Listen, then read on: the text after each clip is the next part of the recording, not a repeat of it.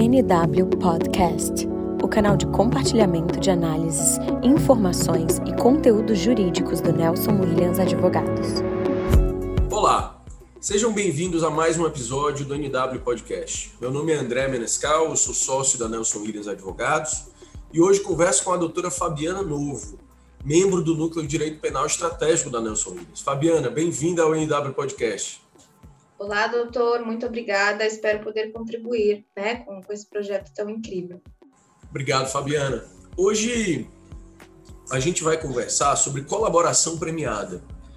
É, o tema em torno do qual surgiu aqui o assunto do podcast foi a validade ou não da colaboração premiada do ex-governador Sérgio Cabral, que impactou inclusive em fatos atribuídos ao nosso ministro do Supremo Tribunal Federal, o ministro Dias Toffoli. Né? Me parece, Fabiana, que houve, então, é, nas últimas semanas, um julgamento, algum, algumas votações no Supremo relacionadas a legitimar ou não essa colaboração premiada do ex-governador Sérgio Cabral, em especial se elas seriam capazes de levar à abertura de um inquérito contra o ministro Dias Toffoli, que foi acusado aí de receber acusado, não, foi apontado pelo ex-governador Sérgio Cabral como responsável por receber alguns recursos ilícitos. Então, eu queria começar, Fabiana, é, com, com perdão da redundância, pelo começo. Queria começar te perguntando o que é a colaboração premiada? Então, André, na verdade, é, o Instituto da Colaboração Premiada é um dos componentes é, atuais da Justiça Negocial Brasileira, né? Ele vem previsto aí na na Lei de Organizações Criminosas, a 12.850-2013, e pela própria definição legal, é tido como um negócio jurídico e, muito importante, meio de obtenção de prova, que tem como pressupostos a utilidade e o interesse público. Né? Esses pressupostos são necessários para que o acordo, né, que eventualmente vai ser firmado entre a autoridade estatal e a parte confessa, auxiliem aí na identificação de demais é, atuantes em, em, eventuais condutas criminosas e na persecução penal em geral, relacionada principalmente a organizações criminosas. Legal, Fabiana.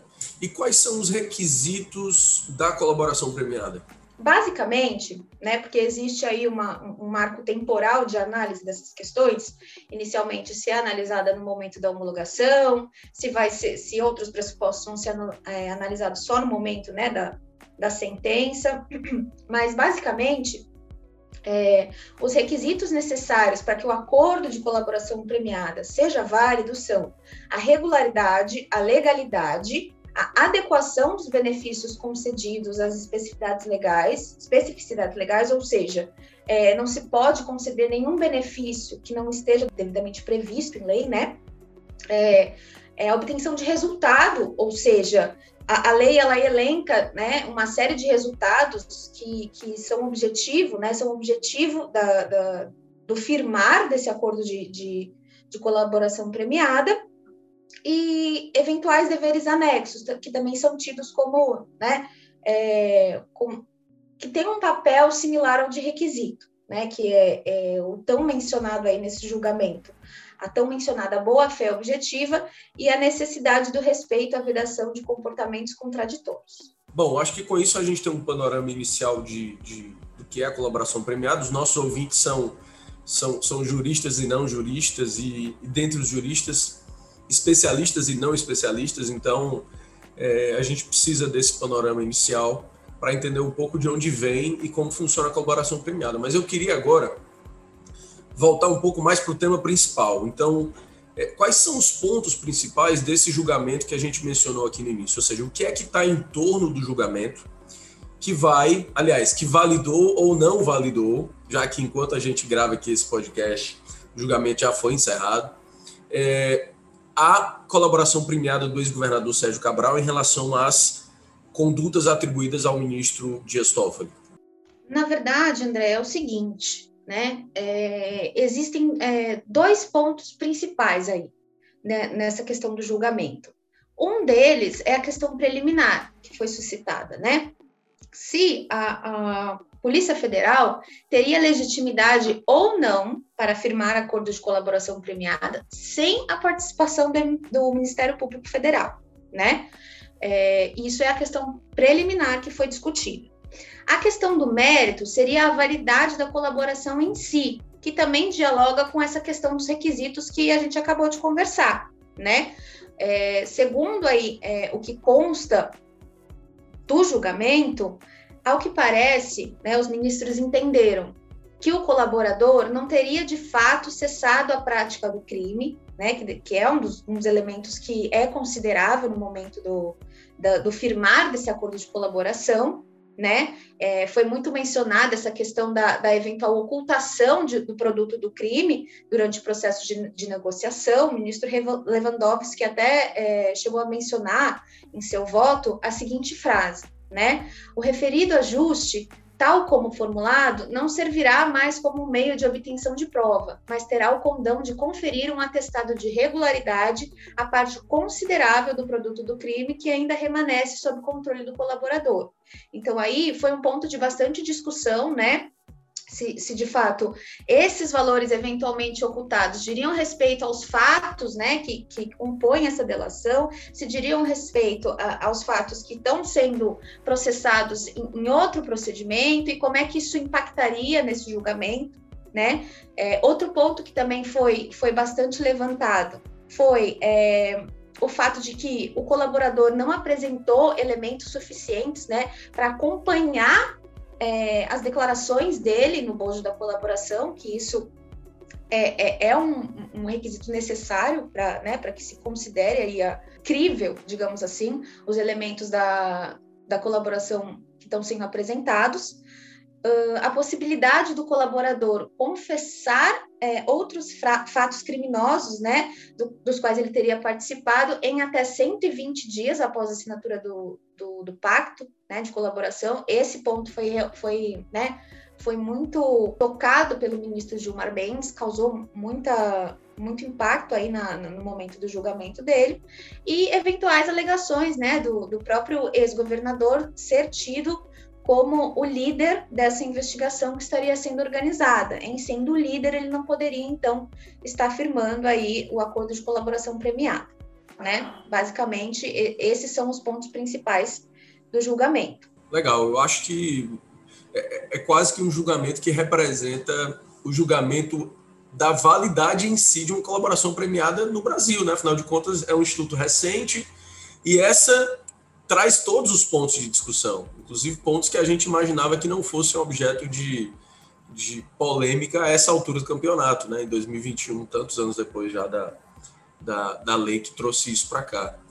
Qual foi o resultado, Fabiana, desse julgamento? Ao final, né, cerca de, salvo engano, foram cinco ou quatro dias de julgamento, é, sete dos é, sete ministros né, do, do, total da corte decidiram por tornar sem efeitos a decisão que, que anteriormente teria homologado essa delação. Quatro, então, votaram pela, pela manutenção dos efeitos, ou seja, a, a delação, na verdade, a colaboração firmada pelo ex-governador, né, Sérgio Cabral, foi tida então como inválida. Então não, não poderá tudo que nela estava contido não poderá prosseguir, né? E aí, é, apenas acrescentando o que o, doutor comentou, é muito interessante, porque realmente faz é, bastante tempo que, que esse instituto passou a integrar o ordenamento jurídico brasileiro, e ainda assim a gente tem muita insegurança jurídica.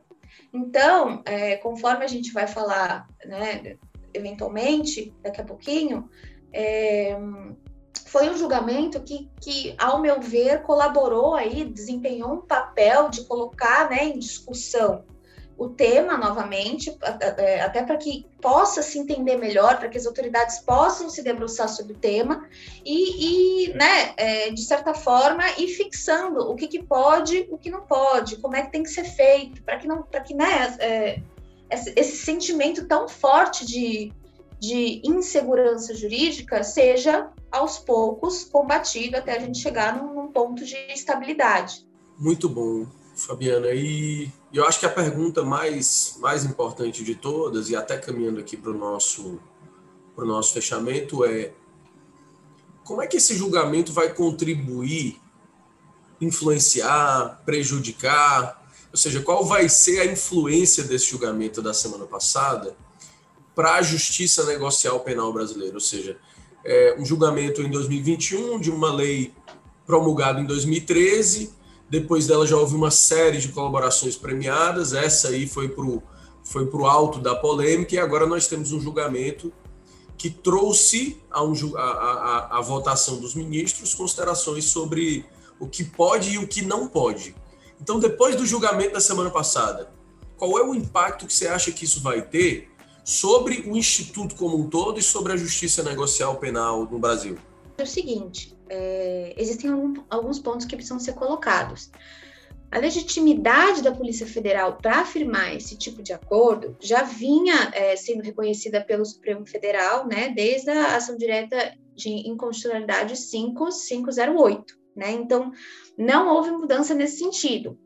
Para o Supremo, a Polícia Federal continua tendo essa legitimidade, né? A questão que, que, que esse julgamento trouxe foi um, um, posicionar de algum dos ministros no sentido de opinar que a anuência do Ministério Público é necessária em todos os, os acordos de colaboração premiada, em que pese a maioria né, dos demais ministros tenha é, se posicionado é, expressamente no sentido de não manifestar ou não fixar nenhuma tese erga omnes, né? Gilmar Mendes, Alexandre de Moraes, enfim não, é, não se manifestaram nesse sentido.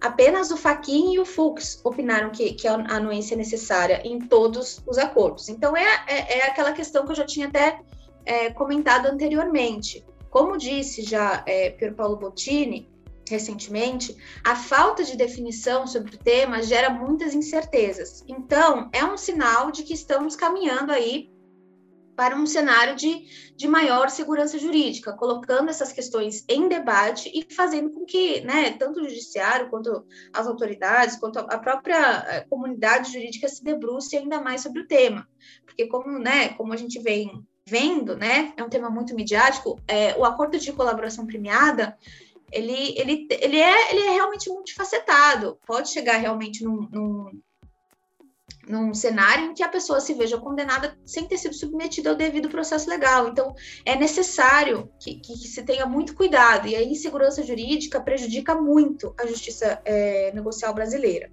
Né? E aí, ao final, né, aqui da, da resposta, eu gostaria de, de trazer uma reflexão sobre todo esse debate aí que foi trazido no, no julgamento. É, sim, a Polícia Federal tem legitimidade e aí então teria que se fixar se é necessário o aval do Ministério Público em todos os casos ou não. Mas trazendo aqui uma reflexão crítica, apontada também por André Calegari. Se, se existem requisitos né, é, que, que, necessitam de preenchimento, em determinado caso, é, o indivíduo tenta fazer a colaboração, o Ministério Público entende que esses requisitos não estão é, preenchidos, se esse, se esse mesmo sujeito né, se volta à Polícia Federal para tentar se socorrer e tentar aí submeter um novo pedido de, de, colaboração premiada, como é que isso seria possível, né? Entendendo, em, entendendo o titular da ação, que os requisitos não estariam preenchidos, como é que, como é que poderia ser possível a, é, né, é, a confecção de um acordo de colaboração premiada pela Polícia Federal? Causa aí uma situação de conflito e, e é um dos temas que, que a partir do julgamento, surgiram para que a comunidade se debruce e, e passa, passe a caminhar, né, a contribuir para que o ambiente se torne de, mais segurança jurídica e não é, permaneça no é, atual estado de coisas inconstitucional mencionado por Gilmar Mendes nesse mesmo julgamento. Muito bom, Fabiana. Eu, eu gostei muito de, de te ouvir aí falar hoje sobre isso algumas dúvidas que eu mesmo tinha, eu acho que hoje foram, foram muito esclarecidas. Eu tenho absoluta certeza que para aqueles que estão nos ouvindo hoje foi um encontro extremamente produtivo sobre um tema que está na mídia todos os dias, né? E a, a reflexão que fica é que no Brasil, assim como nos Estados Unidos, certamente esse tipo de instrumento passou muitos anos até se entender o que podia, o que não podia, o que se sustentava no tribunal e o que não se sustentava. A gente está vivendo isso no Brasil. Né? Os tribunais brasileiros estão se debruçando sobre o Instituto da Colaboração Premiada, a ponto de em algum momento a gente saber que território é esse, o que pode, o que não pode, que expectativa eu posso dar. E para nós, advogados, isso traz um, um, manual de como seguir. Afinal de contas, na hora que eu sei o que o tribunal aceita, eu também sei como orientar os nossos clientes nesse tipo de, de condução. Então, gostei muito aí de, de saber um pouco mais sobre isso. Quero te agradecer pela tua contribuição aqui hoje. Muito obrigado. Eu que agradeço. Foi muito bom. Achei que foi um papo realmente muito dinâmico. Espero ter contribuído e, e espero que acrescente aí ao conhecimento de todos os nossos ouvintes. Obrigada. Obrigado mais uma vez, Fabiana. Obrigado a todos que nos ouviram hoje e nos vemos ou nos ouvimos no próximo episódio do NW Podcast.